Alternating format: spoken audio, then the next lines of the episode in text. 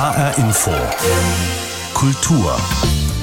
Belarus, Afghanistan, Indien. Aus diesen Ländern haben uns im zu Ende gehenden Jahr immer wieder bedrückende Nachrichten erreicht. Die Niederschlagung einer demokratischen Revolte, die Rückkehr der Taliban und das Sterben von Corona-Kranken mitten auf der Straße. Das sind Bilder und Meldungen, die uns angesichts unserer eigenen Sorgen oft nicht wirklich erreichen. Bücher bieten eine Chance, mehr zu erfahren und zu verstehen. Neuerscheinungen, unter anderem aus Belarus, Afghanistan und Indien, wollen wir Ihnen daher in dieser Sendung vorstellen. Außerdem werfen wir einen Blick auf junge Autorinnen und Autoren in Hessen. HR Info Kultur mit Christoph Schäffer. August 2020. Bei den Präsidentenwahlen in Belarus ließ sich Alexander Lukaschenko wieder mal mit offensichtlichem Wahlbetrug im Amt bestätigen. Doch diesmal gab es eine Welle des Protests im ganzen Land, die brutal unterdrückt und niedergeschlagen wurde. Der belarussische Schriftsteller Arthur Klinau hat ein Buch darüber geschrieben. Acht Tage Revolution, so heißt es. Ein minutiöses Protokoll, eine scharfsinnige Analyse der zynischen Methoden des Diktators und am Ende auch eine ganz persönliche Angelegenheit für den Autor. Arthur Klinaus Buch beginnt mit einem starken literarischen Bild. Er erzählt von sich als jemandem, der schon sein halbes Leben lang an einem trägen Fluss sitzt und wartet, dass die Leiche seines Feindes in schwarzem Anzug, weißem Hemd und Lackschuhen vorbeischwimmen möge. Aber die Jahre gehen ins Land, das Wasser fließt und die Leiche des Feindes will einfach nicht kommen. Arthur Klinau ist 56 Jahre alt. Er schaut diesen trägen Dahinfließen schon sein halbes Leben lang zu, wartet auf Veränderungen in seinem Land. Vorigen August waren sie plötzlich da, die Veränderungen. Zuerst mit friedlichen und ausgelassenen Demonstrationen, dann Verhaftungen, Schläge, Folter, Gefängnisstrafen.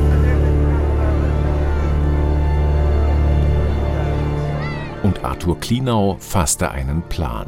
Er wollte ein Journal schreiben, Chronist der Revolution sein.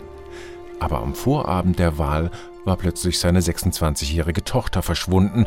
Sie hatte sich als Wahlbeobachterin engagiert. Natürlich hat die Verhaftung meiner Tochter für mich persönlich alles noch viel dramatischer gemacht. Plötzlich drangen die Ereignisse in mein Privatleben ein.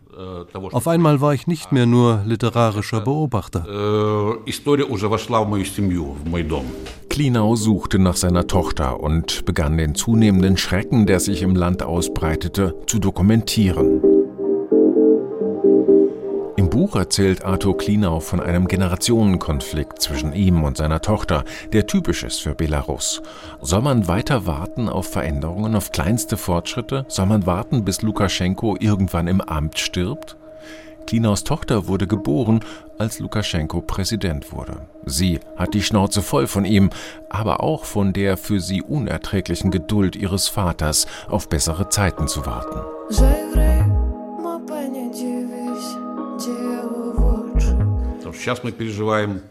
Wir erleben jetzt, wie eine vorerst gescheiterte Revolution die Konterrevolution nach sich zieht.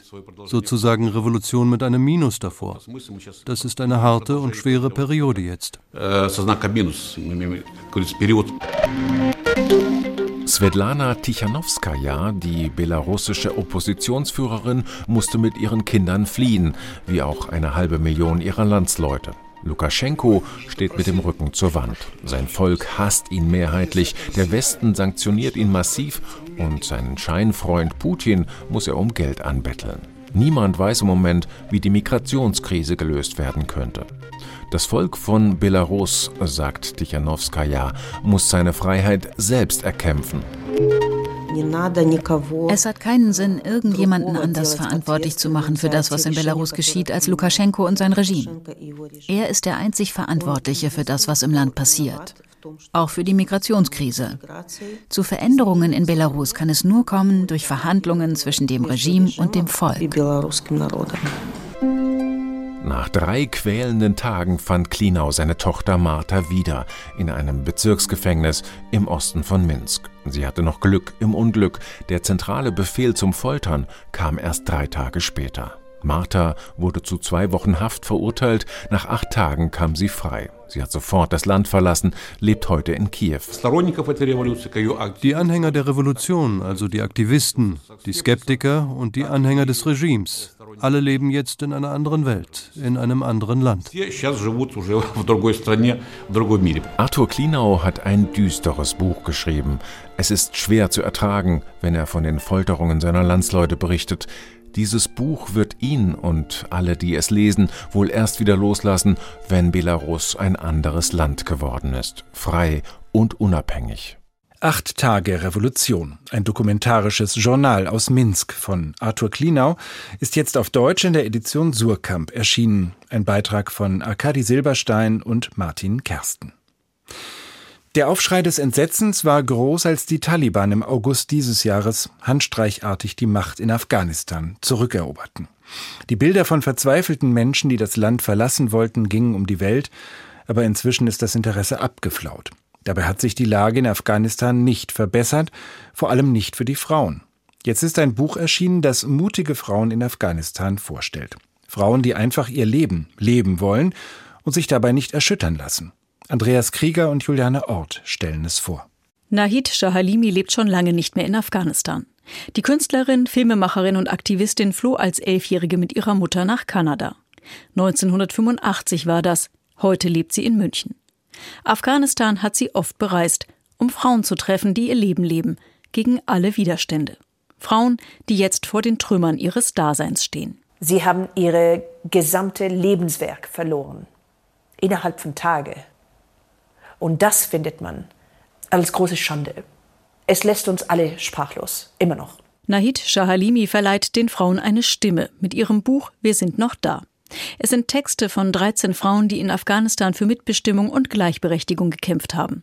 Frauen wie Ayana Sayed, eine der berühmtesten Popsängerinnen des Landes. 2013 wurde eine Fatwa gegen Ayana Sayed ausgesprochen, weil sie sich im Fernsehen ohne Kopftuch und tanzend gezeigt hatte. Nach der Machtergreifung der Taliban gelang ihr in letzter Minute die Flucht. Die Menschen haben genug von all dem, haben genug von Typen, die sie zu irgendetwas zwingen wollen, von Extremisten.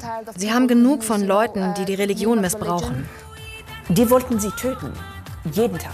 Aber trotzdem hat sie gegen alle, sogar ihre eigene Familie, ihre Fuß auf dem Boden festgelegt und sagte, dass ich werde diejenige sein, die diese Weg für andere Mädchen öffnet. Auch Mariam Safi kämpft für die Zukunft ihres Landes. Als Fünfjährige kam sie nach Kanada, kehrte zurück nach Afghanistan und lehrte Politikwissenschaft. Sie gründete unter anderem einen Think Tank für Politikforschung und verhandelte mit den Taliban. Vor der Entwicklung in ihrem Land hatte sie in einer Rede vor den Vereinten Nationen gewarnt. So Nun sitze ich wieder hier. Home, ohne eine Heimat. Country, ohne ein Land. An einem Endpunkt, an dem Millionen von Afghanen mit ihren Leben und Träumen geopfert wurden. Sie ist sehr korrekt, sie ist sehr konkret, sehr präzise. Zum ersten Mal habe ich Mariam Safi weinen gesehen. Mariam Safi wohnt jetzt wieder bei ihren Eltern in Kanada. Zumindest ist sie in Sicherheit.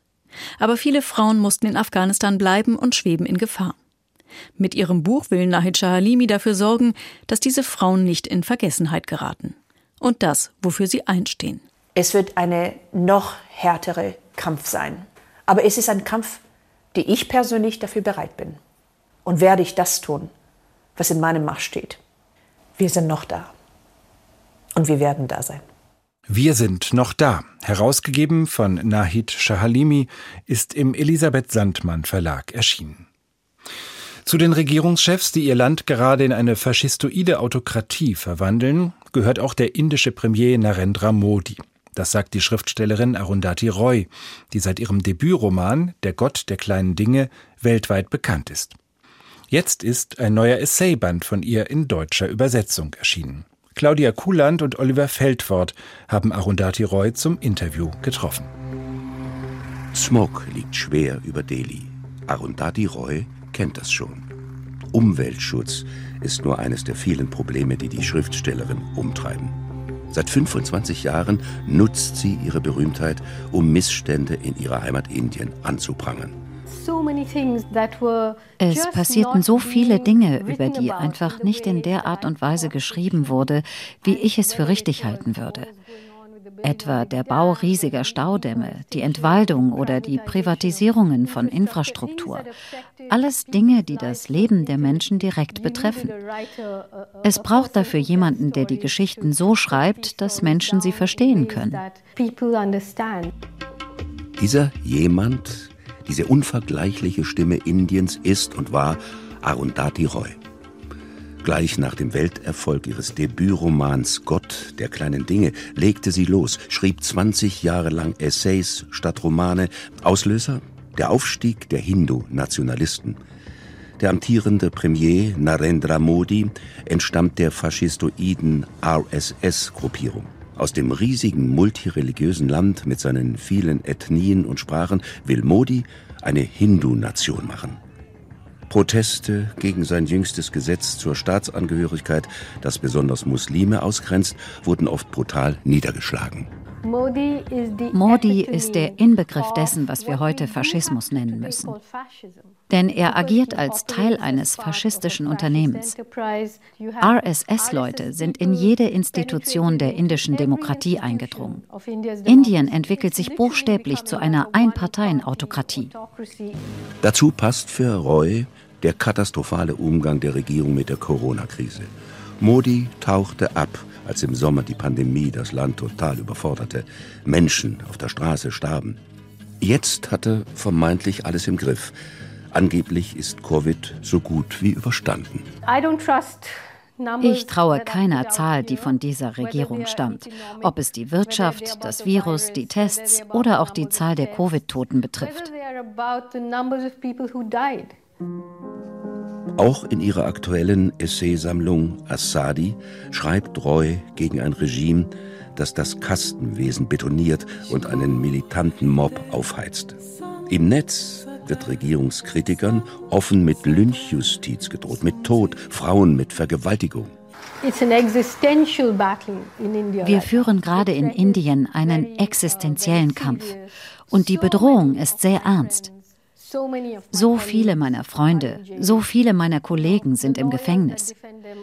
Ihre Anwälte sind im Gefängnis. Einige von ihnen sind dort gestorben. Mich lassen sie reden. Ich bin eine Art Talisman der Demokratie. Ich werde so benutzt. Guckt nur, sie darf sprechen, also müssen wir eine Demokratie sein. Aber alle anderen sind eingesperrt. Seit Jahrzehnten kämpft Roy nun schon an, in Schrift und Tat, gegen die Entrechtung, gegen die Gewalt, gegen die gigantische Schere zwischen Reich und Arm. Ist es nicht zum Verzweifeln? Ich bin verzweifelt. Ich habe schwere Tage, an denen ich hoffnungslos aufwache, an denen ich das Gefühl habe, sieben Jahre lang nicht geschlafen zu haben. Aber der Punkt ist, Egal wie effektiv oder ineffektiv es ist, es ist alles, was wir haben. Und deshalb halten wir dagegen. In Schönheit, in Leidenschaft und mit unserer Kunst. Was immer geschieht, wir werden nie auf ihrer Seite sein. Asadi heißt übrigens Freiheit. Asadi heißt Freiheit. Das ist der Titel des Essaybands von Arundhati Roy, erschienen bei S. Fischer. Wir springen in die Niederlande. Für Marike Lukas Reinefeld sind es nicht die politischen Verhältnisse, sondern das Aufwachsen in einer calvinistischen Familie, was das eigene Schreiben prägt. 1991 geboren, identifiziert sich Marike Lukas Reinefeld sowohl mit dem weiblichen als auch mit dem männlichen Geschlecht und hat daher den zweiten Vornamen Lukas gewählt. Jetzt gilt Marike Lukas-Reinefeld als eine der aufregendsten literarischen Stimmen der Gegenwart und wurde im vergangenen Jahr mit dem Internationalen Booker-Preis ausgezeichnet. Gerade ist Reinefelds zweiter Roman erschienen, Mein kleines Prachttier. Dagmar Fulle stellt ihn vor. Marike Lukas Reinefeld, 30 Jahre alt, Schriftstellerin. Als sie ein Kind war, hatte man Zweifel, ob sie je würde lesen oder schreiben können. Heute ist sie der neue Literaturstar der Niederlande. Sie lebt in Utrecht. Aufgewachsen aber ist sie dort, wo der Himmel sehr weit ist, die Wiesen sehr groß und die Schafe sehr zahlreich. Ich komme vom Plattenland. Ich habe bis heute Heimweh danach, auch wenn ich in die Stadt gezogen bin. Das klingt immer so toll, das Landleben. Aber es hat eben diese harte, raue Seite. Jeder kennt jeden. Das hat zwar Charme, aber es ist vor allem so beklemmend. Die niederländische Provinz ist für sie kein Idyll, sondern ein Reich der Finsternis, in dem auch ihr neuer Roman spielt. Ein Mann und ein Mädchen. Er ist Ende 40, sie gerade mal 14. Die Tochter des Milchbauern, mutterlos. Er, der Tierarzt, versorgt das Vieh und begehrt das Kind. Das androgyne Mädchen versteht die eigene aufkeimende Sexualität noch nicht. Der ältere Mann nutzt das gnadenlos aus und nennt die 14-Jährige mein kleines Prachttier. Wahrlich kein leichter Lesestoff, aber wichtig, findet Reinefeld. Ich bin eigentlich niemand, der unbedingt Tabus brechen will. Aber dieses Tabu gibt es nun mal und viele Menschen scheuen davor zurück. Ich dachte, dass es erzählt werden muss, ohne Gut und Böse. Dennoch ist von Anfang an klar, hier hat jemand große Schuld auf sich geladen. Und er weiß es. Der pädophile Täter sitzt im Gefängnis, erzählt die Geschichte aus seiner Perspektive. Kann ich das überhaupt? hat Reinefeld sich anfangs gefragt. Kann ich mich hineinversetzen in einen 49-jährigen pädophilen Mann? Aber, sagt sie, so seltsam das klingen mag, seine Stimme sei zu ihr gekommen, so wie zu einem Schauspieler, der in eine Rolle schlüpft. Dieser Weg war aus ihrer Sicht der einzig mögliche. Denn in diesem Roman steckt auch eigene Erfahrung. Es ist keine Geschichte, die vollständig erfunden ist. Es ist eine Geschichte, die ich zum Teil selbst erlebt habe, schon unter anderen Vorzeichen, aber mit demselben Altersunterschied. Wenn ich es aus der Perspektive des Mädchens geschrieben hätte, wäre es mir zu nahe gekommen. Ich musste die Distanz zu meiner eigenen Geschichte wahren. Diese eigene Geschichte spielt dort, wo Marike Lukas Reinefeld aufgewachsen ist. Weit weg vom lebensprallen und bunten Amsterdam. Dort, wo die Menschen sehr fromm sind und nicht sein kann, was nicht sein darf. So läuft das in den reformierten Kirchengemeinschaften. Die Leute schauen nicht, was um sie herum passiert. Sie schauen entweder nach oben zu Gott oder sie schauen weg. So habe ich es selbst erlebt. Daraus hat sie sich befreit, hat in Utrecht Niederländisch studiert und professionelles Schreiben in Amsterdam. Am Anfang standen Gedichte und Artikel in einer Literaturzeitschrift. 2018 erschien ihr erster Roman, noch mehr autobiografisch geprägt als das neue Buch. Was sie antreibt, ist vor allem die Suche nach Identität.